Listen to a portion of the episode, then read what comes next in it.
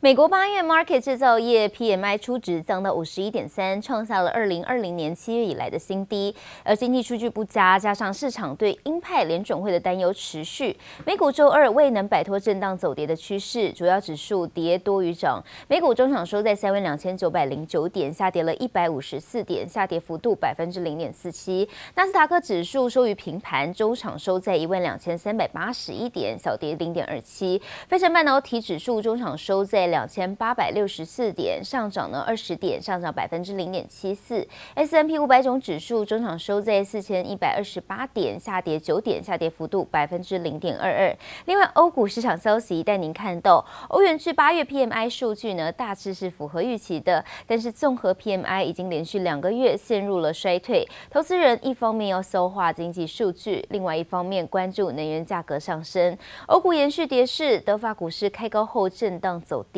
看到德国股市中场收在一万三千一百九十四点，下跌三十六点；法国股市中场收在六千三百六十二点，小跌十六点。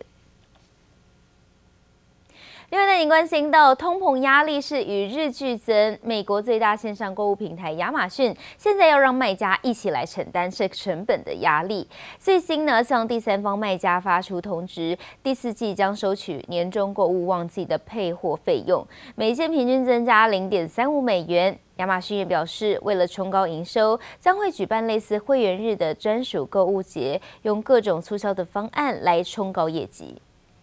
黄色集物箱穿梭货架当中，不一会功夫，牛皮纸盒已经坐上黑色输送带，准备出货。全球电商巨头亚马逊智能便利的仓储管理、完善的配货机制，深得卖家喜爱。但为了应付高通膨带来的成本压力，亚马逊将对第三方卖家收取年终购物季配货费用，等于从十月十五号到隔年的一月十四号，每家地区第三方卖家每卖出一件商品，平均将负担零点三五美元的 额外成本。Is there anything specifically that you see being a big headwind for Amazon outside of the general macroeconomic pressures? I, I don't see. I think the biggest thing is regulatory uh, issues and any hiccups in execution. The new CEO is being very prudent. He's cut costs, is kind of rationalize the whole thing, rationalizing the business. So I think he's on the right track. 让卖家一同承担成本，除了节流，亚马逊也积极开源，打算在第四季推出类似 Prime Day 专为会员举办的购物节。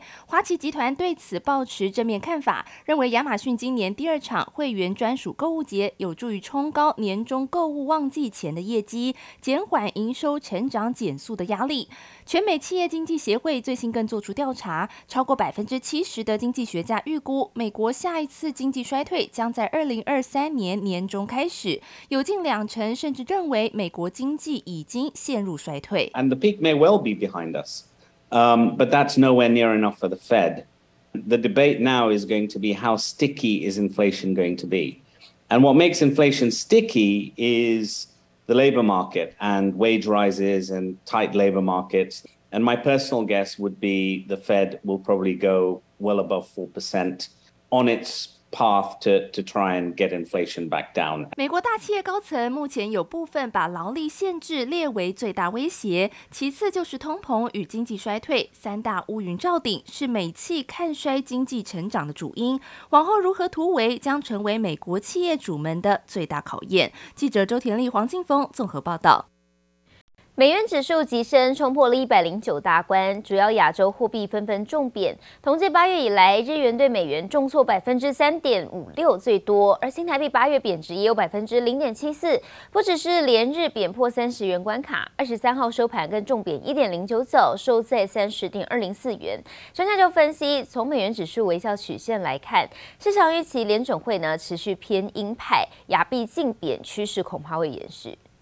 全球央行年会即将在本周登场，市场屏息以待。美国联总会主席鲍尔发布新的抗通膨策略与利率政策，市场普遍预期美国九月再升息二到三码。美元指数近期急升，冲破一百零九大关，主要亚洲货币纷纷重挫。周二人民币兑美元中间价来到六点八五二三，大跌三百二十五个基点，创近两年新低，拖累在岸以及离岸人民币逼近六点九元关卡，跟进贬破近两年新低。现在八点五还是很高，那联储会心急的不得了，哪里有什么放慢升息脚步的问题啊？所以金融市场一厢情愿误会，有人干脆说，哦，是故意拉起来出货的，啊，是来逃命的。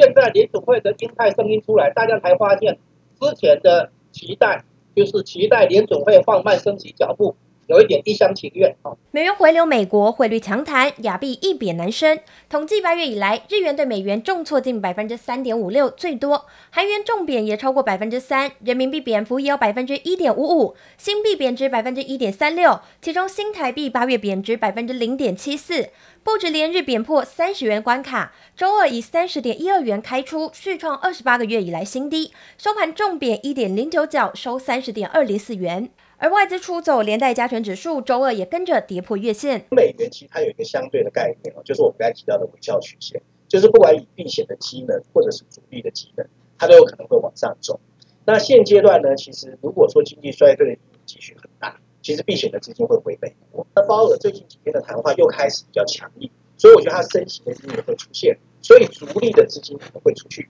主力的资金出去的话，对金融市场影响就很大。你比如说以台股来说，可能很多 FDI 的资金就会出去。美元急升，市场预期联准会持续偏鹰。专家认为，亚币竞贬趋势短期内恐怕还不会结束。记者叶宇玲、陈玉志台北采访报道。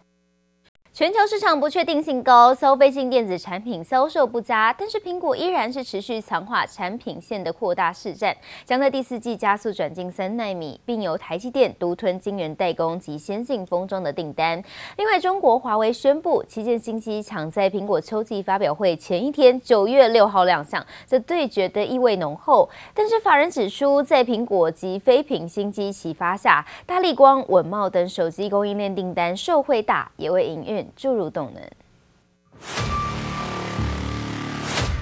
剪掉一幕刘海，惊叹号打孔设计，新款颜色排排阵。离九月的苹果秋季发表会倒数两周的时间，苹果除了要强化手机的产品线外，在 PC 的处理上也准备加速转进三纳米。台积电不仅要独吞晶圆代工，还整合扇出型的先进封装订单。同时，业界也传出台积电把全球各国的业务召回台湾总部。二十三号起举办全球业务会议，希望对明年的订单变动有更明确的方向，持续来拉大英特尔、高通等竞争对手的技术差距。Apple's chip manufacturer of choice, TSMC, has reportedly begun test runs of the M3 processor on their 3 nanometer technology. This report comes via Digitimes. So take that as you will, but the chips are expected to hit volume production in the fourth quarter of 2022 and ship in the first quarter of 2023. 苹果曾经的对手中国华为公布新款旗舰机 Mate 五零系列将选在苹果发表会提前一天，九月六号亮相，显示出对决的意味浓厚，引发外界的关注。不过，法人指出，无论是华为或是苹果的新机，都有望让手机供应链大立光、稳懋等大厂通吃所有的订单。而稳懋的董事长陈进财也表示，在接单的同时，也正积极消化库存。这些库存的消化。我们预估的大概最快第四季，今年的第四季可以消化。那慢一点呢，应该是到明年的第一季。我的看法还还不是很悲观呢。存货多，你总是一定要给它消化，消化过了以后，生产的次序应该是会恢复正常。稳懋是功率放大器 PA 的供应商，在全球手机的 PA 市占率达到了百分之七十。随着飞屏以及苹果新款的智慧手机将在本季陆续的推出，PA 的市场需求也有望回温。不只有稳懋，还有镜头供应商大立光也同样在苹果以及飞屏的新机启发下，为本季的营运带来强劲的动能。记者陈江婷、陈柏成综合报道。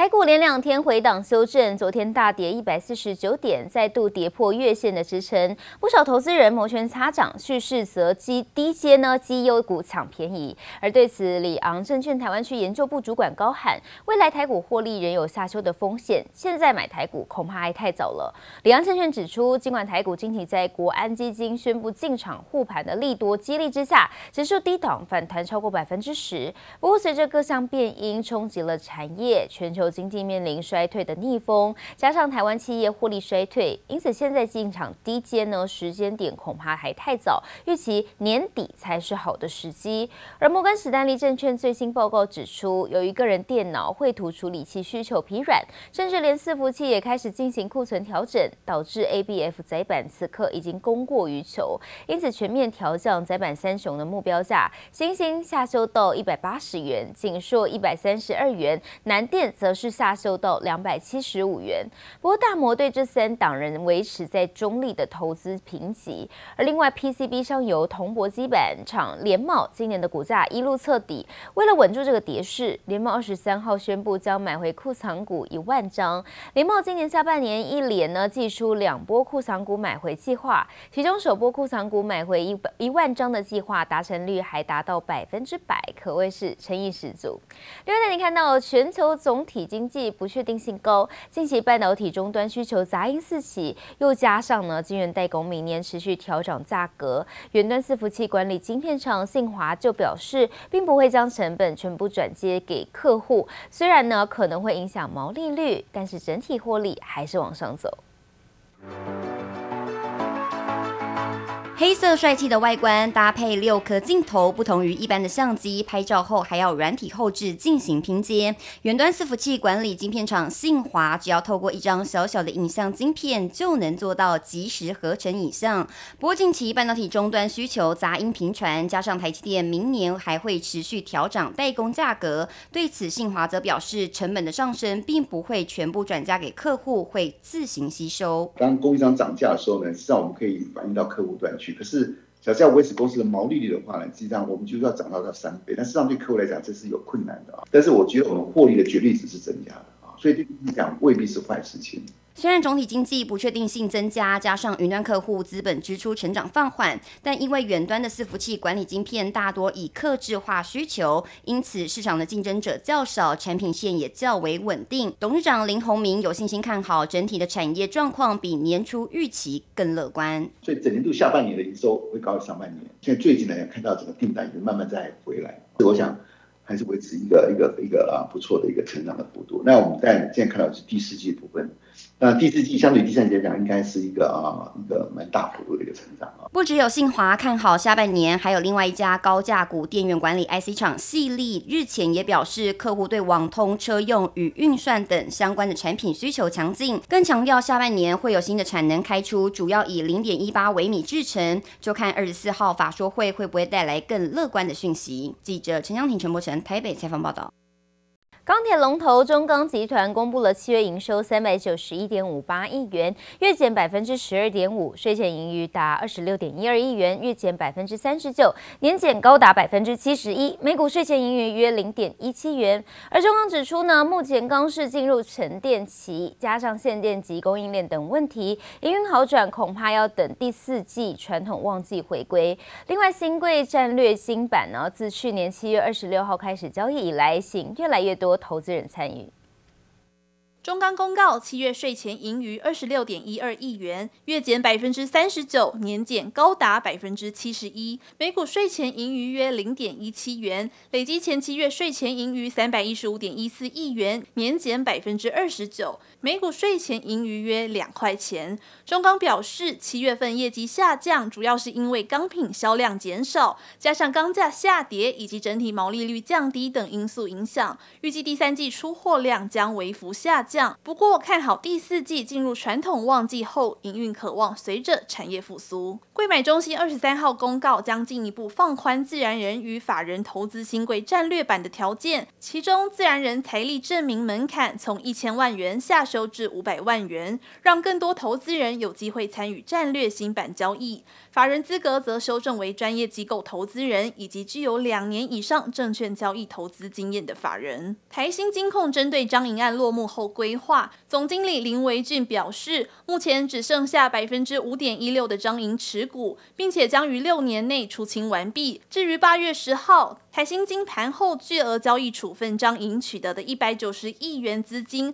将优先挹注台新人寿的资金缺口。台新金上半年税后纯益为四十四点七七亿元，比起去年同期的一百三十亿元，大举年减百分之六十五点五，EPS 掉到只剩零点三二元。长荣海运规划每股现金减资新台币六元，证交所二十三号公告，九月六号为长荣旧股票最后交易日，九月七号至九月十六号将停止市场买卖，减资后新股票将于九月十九号起开始交易。而新股恢复交易后的参考价会落在哪里，还需要看九月六号最后交易日的收盘价而定。记者综合报道。